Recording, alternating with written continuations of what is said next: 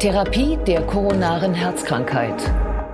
Guten Tag und herzlich willkommen zur Klinik-Sprechstunde, dem Asklepios Gesundheitspodcast mit Kirsten Kahler und Ärztinnen und Ärzten der Asklepios Kliniken. Herzlich willkommen zur Asklepios Gesundheitssendung. Heute geht es um die koronare Herzkrankheit. Da verkalken die Gefäße immer mehr, werden immer enger und es droht ein Herzinfarkt. Viele Patienten aber haben mit einer chronischen Variante zu tun. Auch da verkalken die Gefäße immer stärker, werden immer enger. Aber es lässt sich noch Schlimmeres verhindern. Und wie das geht, darüber sprechen wir jetzt. Bei mir ist Professor Dr. Ralf Köster. Er ist Chefarzt der Kardiologie am Asklepios Westklinikum Hamburg. Schön, dass Sie Zeit haben, Herr Professor Köster. Frau Kahler, vielen Dank für die Einladung. Ich freue mich, dass ich hier sein darf. Stellen wir uns doch mal einen beispielhaften Patienten vor, wie beide, wir beide. Wie könnte der denn sein? Der könnte zum Beispiel 65 Jahre alt sein, hat viel gearbeitet, war Manager oder so, mhm. fährt mit seiner Frau in der Rente jetzt Fahrrad und bleibt jetzt immer hinter seiner Frau die fragt den, was hast du denn? Und dann sagt er, hm, na, weiß ich auch nicht. Aber in Wirklichkeit denkt er, ich habe Druck auf dem Brustkorb, hat Kurzatmigkeit und so ein Beklemmungsgefühl, was auch zum, zum Unterkiefer hochgeht. Und deshalb fährt er langsamer, gibt das aber nicht zu. Und irgendwann merkt seine Frau das und dann schickt sie ihn zum Arzt. Er sagt, du musst zum Kardiologe. Ich habe Wikipedia gelesen. Mach mal eine Untersuchung. Mhm. Genau, so ungefähr läuft das. Oder okay. Äh, die zweite Variante ist, der kippt gleich um, kriegt einen Herzinfarkt und sie oh. ruft 112 an und ähm, landet der so direkt als Notfall in der Klinik. Na, da wollen wir doch mal hoffen, dass wir jetzt doch über den ersteren Fall reden. Mhm. Ähm, der kommt dann also tatsächlich zu Ihnen oder in Ihre Umgebung und mhm. da wird dann mal geguckt, was er hat. Das heißt, da gibt es eine Diagnose. Wie läuft die? Da gibt es eine Diagnostik. Ja, man, das Wichtigste ist natürlich zunächst mal, dass man sich mit dem unterhält. Weil die Symptome relativ typisch sein können, eben wie ich eben das so beschrieben habe. Ähm, Druckgefühl im Brustkorb, Kurzatmigkeit, ebenso das Lehrbuch würde sagen, das zieht in den Unterkiefer oder Schmerzen in den linken Arm bis zum Finger. Und manchmal bei Frauen häufiger auch, die, die kriegen Beschwerden, die in den Rücken ausstrahlen oder zwischen die Schulterblätter. Das ist ein bisschen untypischer. Und dann gibt es aber auch Patienten, die, ähm, die kommen vom Magen-Darm-Doktor, weil die Magenbeschwerden haben und sind schon mal endoskopiert worden. Da hat man den Magen geguckt, weil der Magenbeschwerden hat. Auch das gibt es, wenn zum Beispiel das Blutgefäß betroffen ist des Herzens, ähm, dass die Hinterseite des Herzens versorgt wird, die Hinterseite neben dem Magen liegt oder über dem Magen. Und äh, auch auf dem Weg findet man dann Patienten. Also man, man muss sie befragen zunächst mal. Und ähm, dann haben schon die meisten, ich würde mal sagen 85 Prozent typische Beschwerden. Mhm. Ähm, dann würde man sagen, okay, ich äh, mache vielleicht einen Belastungstest. Also seit vielen, vielen Jahren gibt es dieses Belastungs-EKG, wo man Fahrrad fährt.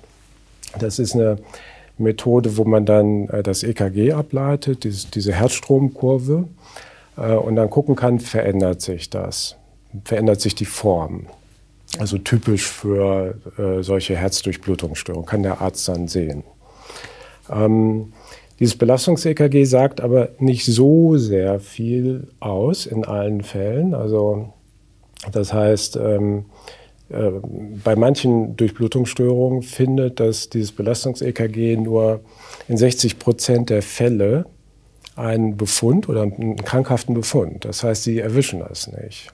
Mhm. Ähm, und dann gibt es eben diagnostische Untersuchungen wie Szintigraphien. Da kann man dann äh, so ein wenn Sie wollen, so eine Art Farbstoff spritzen, kein Farbstoff, aber äh, radioaktiv markiertes mhm. Mittel, mhm.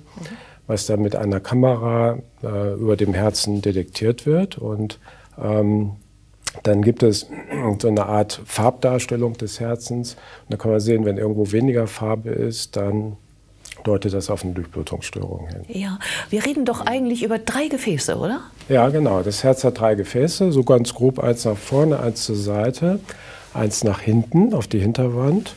Und die versorgen sozusagen ja, jedes so vielleicht so ein Drittel des Herzens. Manchmal ist das eine bei dem einen größer, manchmal ein bisschen kleiner, ist individuell unterschiedlich. Mhm. Aber im Grunde genommen sind es in der Regel drei. Die aber doch so eminent wichtig sind, dass man, die sehr wichtig sind, also genau. die doch äh, eigentlich eher offen bleiben sollten als zu.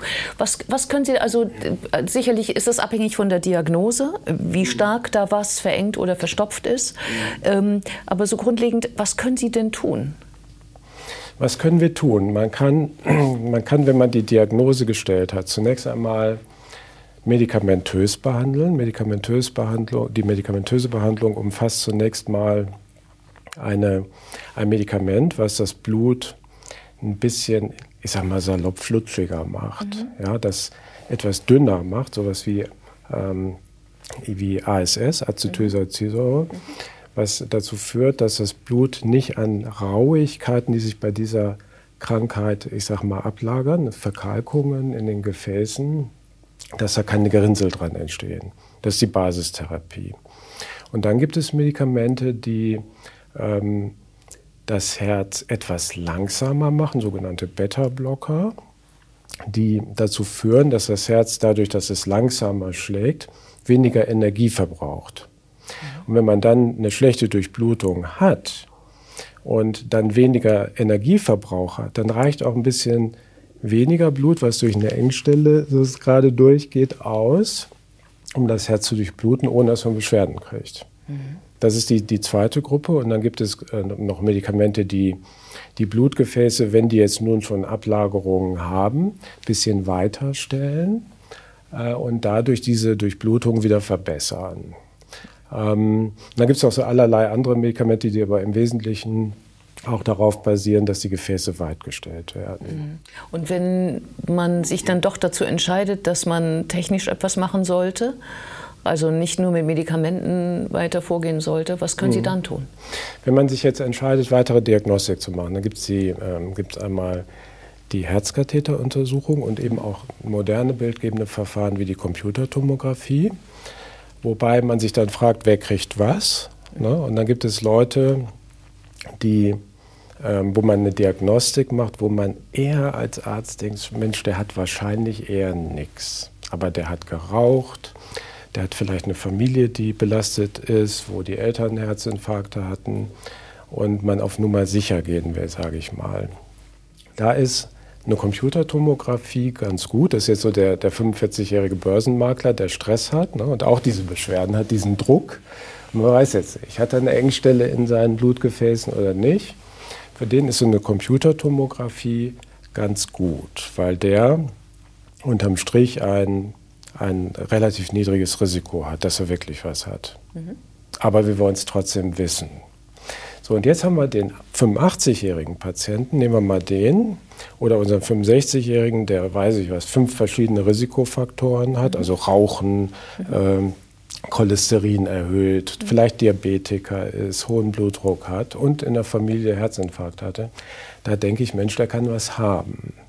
Und da ist die Wahrscheinlichkeit auch hoch. Und wenn der jetzt auch noch im, zum Beispiel in den Belastungs-EKG Veränderungen hat oder so, der hat eine hohe Wahrscheinlichkeit, der würde einer Herzkatheteruntersuchung zugeführt. Also der würde so eine Herzkatheteruntersuchung Gucken bekommen. Sie da nur rein oder machen Sie da noch was? Also man würde zunächst äh, reingucken, wie Sie sagen. Ja, also das ist so ein kleines, äh, ich sage mal, mini kleines Schläuchlein, was man durch den Arm durchfädelt. Die meisten Leute in Deutschland kennen das, weil sie irgendwie eine Großmutter haben oder so oder einen Opa, der das schon mal hatte. Und ähm, dann erheben, machen wir ein, ein Koronarangiogramm. Das muss man sich so vorstellen wie so eine, ja, man spritzt so eine wässrige Lösung in die Blutgefäße, wo normalerweise Blut durchfließt. Und diese wässrige Lösung mit Jod drin, die ähm, bildet dieses Gefäß dann ab. Macht man so ein Röntgenbild von, was sich bewegt, wie so ein Film. Dann fließt das so durch das Blutgefäß durch. Dann kann ich sehen, ist da eine Engstelle drin oder nicht. Mhm. Und das bildet sich dann ab wie so in einer, wenn eine Engstelle ist, so, so eieruhrartig in diesem, in diesem Schlauch, sage ich mal, den ich da abbilde auf meinem, ich sag mal, Röntgenfilm. Heute ist das alles digital. Ähm, so, dann sehe ich, ist eine Engstelle da, ja oder nein. Und dann kommt die Entscheidung, dass man so als Kardiologe sagt, wie sieht das aus? Ist das wie bei einer Eieruhr ganz kurzstreckig? Und ist das ganz vorne in diesem Blutgefäß, was ja so am Herzen langläuft und immer kleiner wird? Ähm, oder ist das irgendwo ganz weit in der Peripherie, in einem kleinen Endast? So, und wenn das in einem relevanten Ast ist, dann könnten wir Kardiologen eine unserer Lieblingstätigkeiten machen, nämlich wir haben Werkzeuge, mit denen man das dann aufweiten kann. Welche denn? So, ein, so eine Engstelle. Man hat den, so einen Ballonherzkatheter, also man legt dann ähm, so einen technischen Draht in dieses Blutgefäß rein, ganz dünnen Draht, den kann man so einfädeln über den Arm und über diesen Draht führt man diesen Ballonherzkatheter ein und legt einen kleinen Ballon in diese Engstelle und füllt diesen Ballon dann mit Flüssigkeit, mit Kontrastmittel drin. Ah, und dann dehnt sich Und dann auf. dehnt sich das auf. Mhm. Und diese, diese, diese verkalkte Stelle wird einfach so nach außen gedrückt.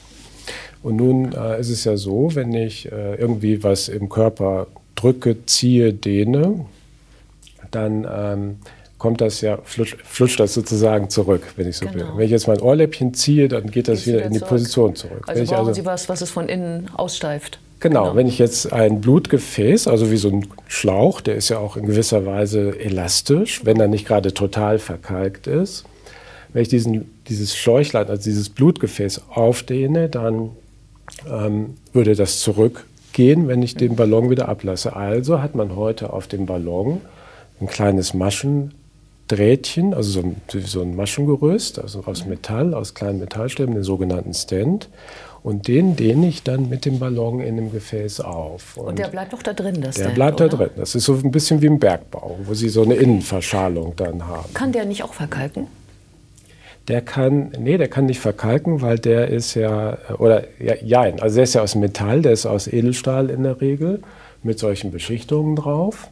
Und ähm, dieser, äh, dieser Stand, das Problem manchmal, was entstehen kann, ist, dass wir haben ja jetzt das Blutgefäß aufgedehnt mhm. und ein bisschen, ich sag mal, auch Kraft darauf appliziert. Und was der Körper macht, der merkt, aha, ich bin hier attackiert worden. Also der Ballon ist aufgedehnt worden. Es gibt kleine Mini ähm, Risse in dieser Gefäßwand, dadurch, dass ich es aufgeweitet habe. Und da fängt der Körper dann an, das zu reparieren. Das ist ungefähr so, als wenn man sich in der Küche in den Finger schneidet, beim, irgendwie beim Kochen oder beim, mhm. beim, beim, Schneiden mit dem Messer. Man hat eine kleine Kerbe im Gewebe. Der Körper merkt in Anführungsstrichen, das muss repariert werden. Und dann findet eine Wundheilungsantwort statt. Mhm. Das heißt, äh, an diesen kleinen Rissen an den Seiten wachsen, wächst Gewebe wieder rein, in der Hoffnung, das zu reparieren. Mhm. Dann wächst und da, dazu. Und da hat die Natur so ein so einen äh, Mechanismus eingebaut, wie manchmal bei Knochenbrüchen. Wenn da irgendwas bricht, dann wird es doppelt gemoppelt repariert. Weil die Natur weiß, naja, den nächsten Tritt gegen den Schienenbein, da bricht es nicht mehr, weil es doppelt repariert ist und so ein Wulst hat. Mhm. So, und ähm, das passiert in den Gefäßwänden in Form einer, ich sag mal, überschießenden ähm, Wundheilungsantwort. Ne? Mhm. So, und das führt dazu, äh, dass es dann eng wird in dem Gefäß. Wenn das nach innen wächst, mhm. dann haben Sie wieder so eine Art sanduhrförmige Verengung. Und wie verändern Sie das dann wieder? Da haben sich die Kardiologen was ausgedacht. Genau gesagt haben sie bei den Onkologen, den, den Tumorleuten, was abgeguckt. Nämlich, man hat dann gesagt, ähm, was hemmt denn einen Tumor am Wachstum? Chemotherapie haben sie dann geguckt und haben diese Substanz, mit der man sozusagen Zellen am Wachstum hindern kann, auf den Stent aufgetragen. Und diese äh, Beschichtung auf den modernen Stents, das heißt modern gibt es jetzt auch so fast 20 Jahre, verhindert, dass dieses Wachstum st äh, stattfindet. Mhm. Also das hat im Grunde genommen jeder Stand, der heute eingebaut wird, drauf. Mhm. Und diese Substanzen sind dann auch verfeinert worden und man äh, entwickelt das auch immer noch weiter mit speziellen Beschichtungen, dass die besonders, ich sag mal, körperverträglich sind und ähm, das wäre so die, die Strategie dagegen. Ähm, sagen Sie mir kurz noch, Sie haben ja auch die Methode, dass Sie ähm, Gefäße ähm, aufbohren, wenn der Kalk mhm. richtig hart ist. Wie funktioniert das? Ja, das ist, äh, muss man sich so vorstellen. Man hat jetzt ein Gefäß, das ist wie eine, wie so eine verkalkte Wasserleitung, ja. Ne, man hat innen drin ganz viel Material, das wird auch richtig steinhart irgendwann im Leben, wenn das lange drin ist. Und dann legt man Draht durch und man kann diesen Ballon gar nicht vorführen in dieses Gefäß, den ich ja dann aufdehnen will. Und wenn das nicht gelingt, dann äh, auch nicht mit Spezialballons, die man heute auch hat, die besonders schlank sind und flutschig. Und wenn das alles nicht geht, dann könnte man äh, den, wir nennen das Rotablator nehmen. Das ist ein, äh, ein, wenn Sie so wollen, ein kleiner Bohrer, der so eine kleine Olive hat, die vorne Diamantsplitter drauf hat und so ähnlich wie beim Zahnarzt. Mhm. Nur läuft dieser Bohrer eben auf einem Draht, so wie auf so einer, auf so einer Perlenkette, auf so einer Führungsschiene. Und wir können den dann durch das, diese verkalkte äh, Läsion, durch diese verkalkte Verengung führen und dann bohrt er da einen Kanal durch. Mhm. Und dann, äh, wenn wir diesen Kanal haben, dann ist manchmal auch schon der, der Kalk drumherum vielleicht auch so ein bisschen, ich sag mal, schon marode und das erleichtert dann das Aufweiten mit so einem Ballon in so einer Engstelle. Und dann kann man Ständer einbauen. Mhm. Es gibt also allerlei Werkzeuge heute, die man da so hat und äh, die man da einsetzen kann. Ich bedanke mich an dieser Stelle für dieses schöne Interview. Und wir sehen uns wieder auf www.astlepios.com, auf Facebook und auf YouTube oder im nächsten Podcast. Werden Sie gesund.